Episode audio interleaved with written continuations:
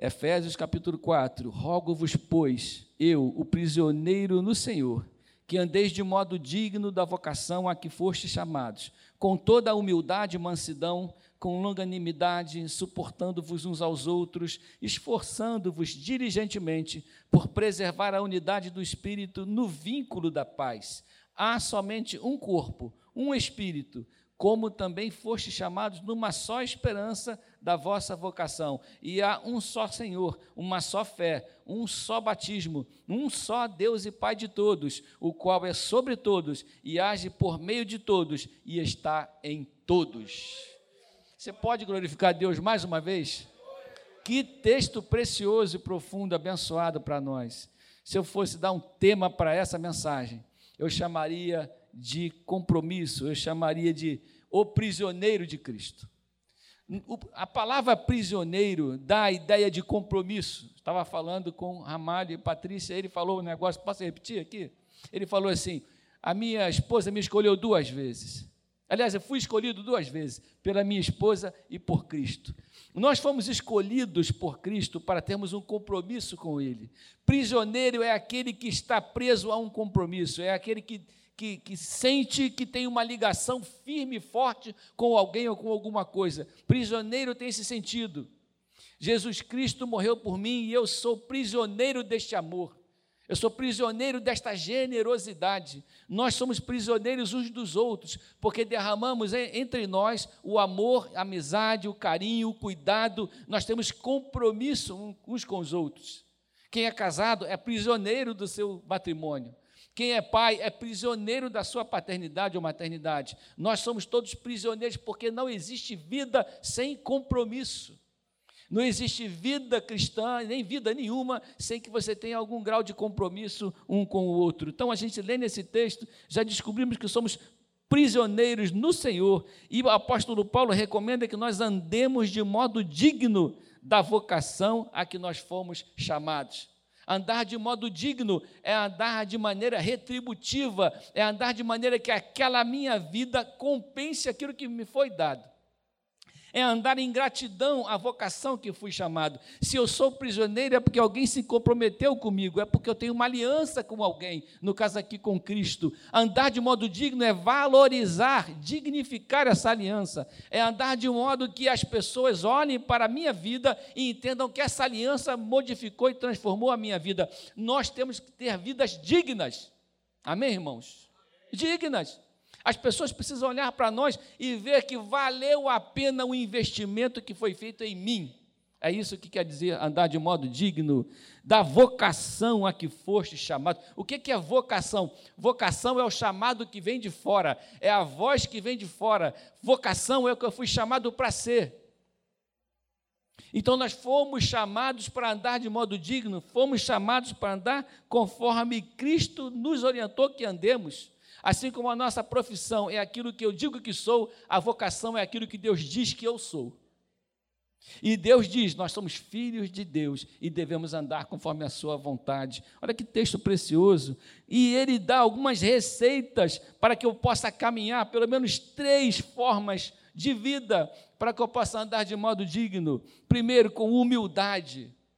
Humildade considerando o outro acima de mim mesmo, considerando a opinião do outro, respeitando aquilo que o meu próximo precisa ou pensa, sendo pessoas submissas a autoridades, humildade, andando abaixo de alguém ou de alguma coisa, nós todos estamos abaixo de Jesus. Ele é o nosso pastor. Segunda coisa, andar em mansidão. O que é mansidão? É a nossa maneira de responder aos estímulos que nos são propostos. Mansidão não é ser covarde, mansidão não é se, não se posicionar, não é isso. Ser manso não é ser aquela pessoa que não se posiciona ou que é covardado, não é isso. Mansidão é responder respeitando o outro, é responder de maneira sábia. Man, ser manso é saber dar a resposta certa, da maneira certa, na hora certa. É reagir com sabedoria. Isso é que é ser manso. Quando eu sou manso com meu filho, eu reajo com ele com firmeza, mas reage com ele com sabedoria, para que o amor dele não fique afetado pela raiva contra mim. Então, ser manso é saber dosar, é ser prudente naquilo que se fala. É a segunda coisa. E a terceira coisa, suportando-vos uns aos outros em amor. Suportar é entender o limite do outro. Suportar não é achar que o outro é menor. Suportar é entender que eu preciso me dedicar mais à necessidade e à dificuldade do meu irmão, suportando-vos uns aos outros. Suportar é olhar para o irmão e, e, entender que se ele tem alguma dificuldade, eu preciso me achegar a ele e preciso ajudá-lo, porque faz parte de andar dignamente na vocação a que fomos chamados, entender as fraquezas, as necessidades e aquelas limitações das pessoas que estão à nossa volta e as nossas próprias. Porque o Senhor suporta as nossas limitações. O nosso Deus suporta as nossas fraquezas. Eu devo ser o que Deus tem que ter mais paciência aqui dentro dessa igreja hoje. Porque Deus me suporta, Ele me sustenta também. Suportar tem essas duas conotações. Ele me sustenta, Ele coloca sobre mim uma base, sobre mim uma base, para que eu possa estar seguro e firme. Isso tudo está nesse texto de hoje. E outro conselho que ele fala: esforçando-vos diligentemente por preservar a unidade do espírito no vínculo da paz. Ou seja, a unidade que a gente tem, ela precisa ser preservada. Eu e você, a igreja de Cristo, nós precisamos preservar a nossa unidade, mas exige esforço. Não é uma coisa fácil. A gente precisa, aplicando todas essas coisas, nos esforçar, nós precisamos nos esforçar para mantermos a nossa unidade. Eu tenho que falar, eu tenho que cuidar, eu tenho que conviver. E tudo isso exige uma dedicação, um esforço para manter a unidade, porque essa unidade no Espírito do Senhor é o vínculo da paz. O que é o vínculo? O vínculo é alguma coisa que une, alguma coisa que amarra, alguma coisa que ata, alguma coisa que mantém junto. Nós somos todos unidos, não somos dispersos, mas somos vinculados pela paz de Cristo. A nossa, a nossa unidade gera paz em nosso coração. Nós não podemos ser uma igreja dividida, um corpo dividido em partes. Nós somos um em Cristo, que é o cabeça da igreja. Amém, irmãos? Isso tudo, tá, isso tudo encheu meu coração nessa, nessa tarde, quando eu estava meditando nesse texto. O que que nos une? O amor de Cristo gerando paz em nosso coração. Versículo 4, ele começa a falar dessa unidade a que se refere o versículo 3. Porque nós somos um de que forma? De sete maneiras. Nós somos um só corpo.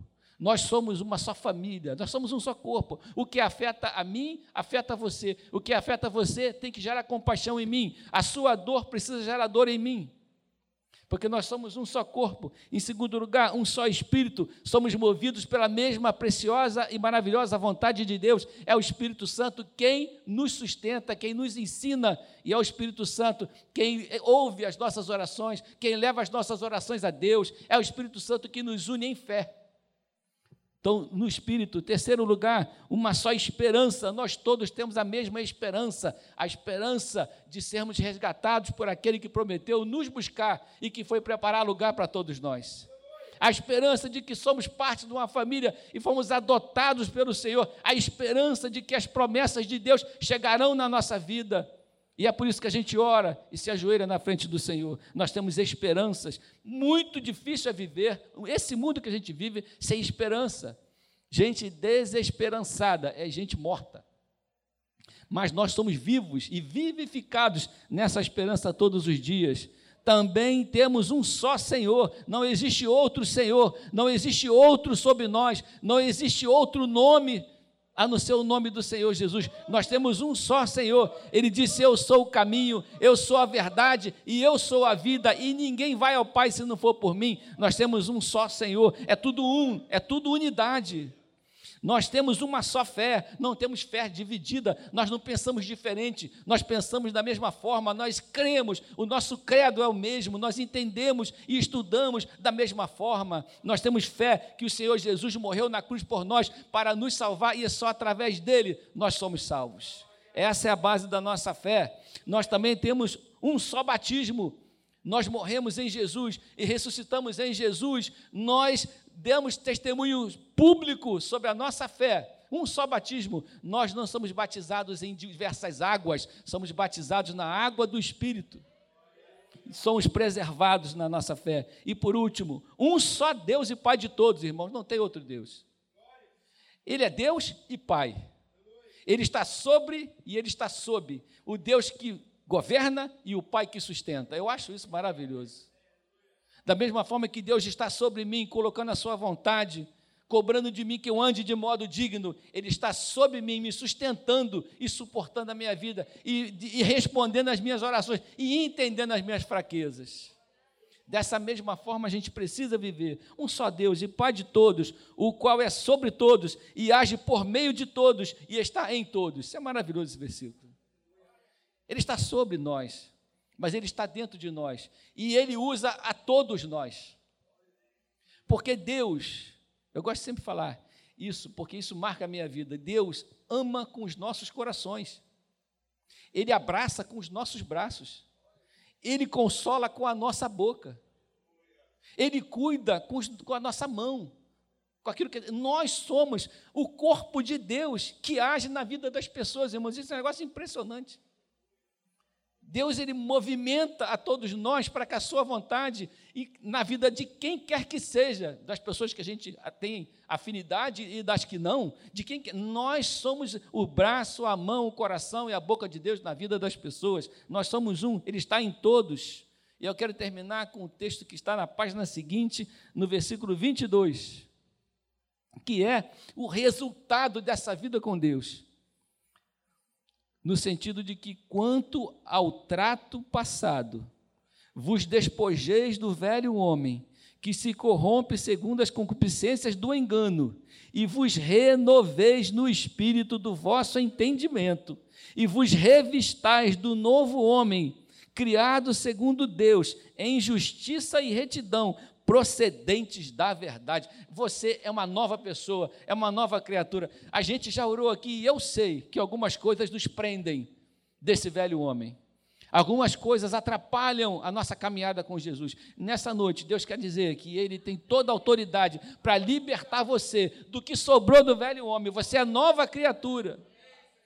E Deus vai sustentar a sua vida nele para que a sua esperança não morra, para que você continue vivendo, e eu também, essa certeza de que Deus está agindo em nossa vida. Irmãos, o dia que a gente perder a, a, a fé de que Deus está no controle da nossa vida, não tem sentido nem sair de casa.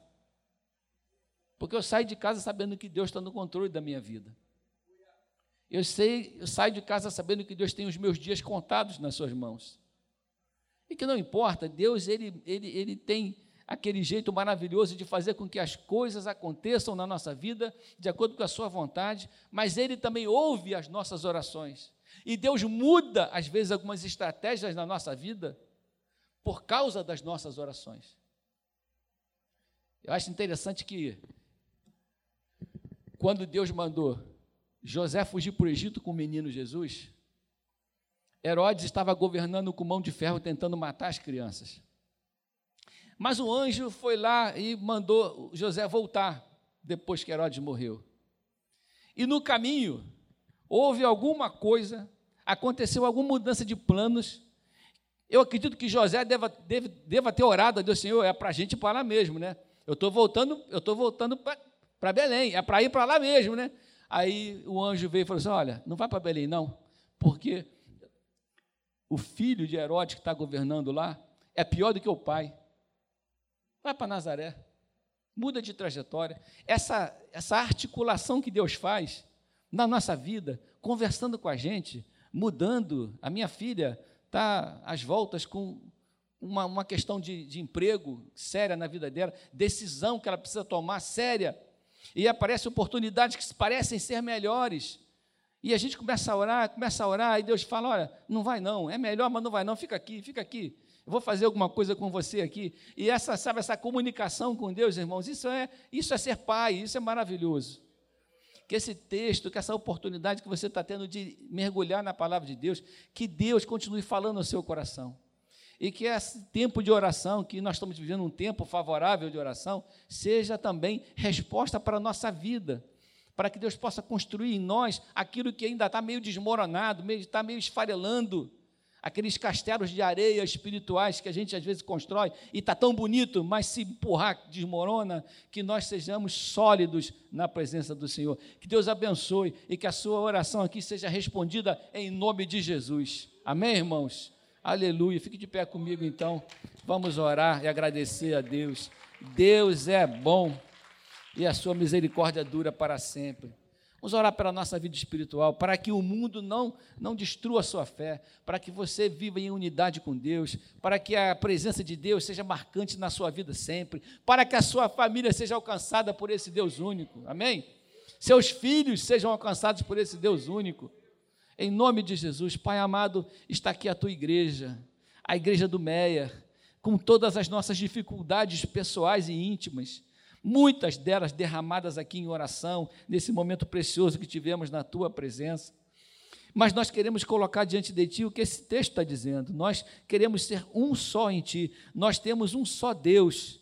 Nós queremos colocar nossa vida em vocação, em dignidade na tua presença, para que o Senhor possa nos usar, porque diz a tua palavra que o Senhor está sobre todos, em todos e através de todos, e nós queremos nos colocar nessa posição então, Pai, nos abençoe. Tira, Senhor, as dores do nosso coração, as dores do nosso passado, as enfermidades do nosso corpo, as enfermidades da nossa alma, a desesperança que possa haver em algum coração, a família desajustada, a, o trabalho que está incerto, a, a vida financeira que está desregulada. Cure todas as enfermidades, mas centralize o nosso coração no teu amor e naquilo que o Espírito Santo tem separado para nós. Nós oramos assim nesta noite, pedimos a tua bênção, abençoamos o nosso povo, pedimos o teu cuidado e pedimos a tua, a tua companhia na nossa caminhada de volta para os nossos lares. Que amanhã seja um dia abençoado na vida de todos, que domingo estejamos aqui participando da mesa do Senhor,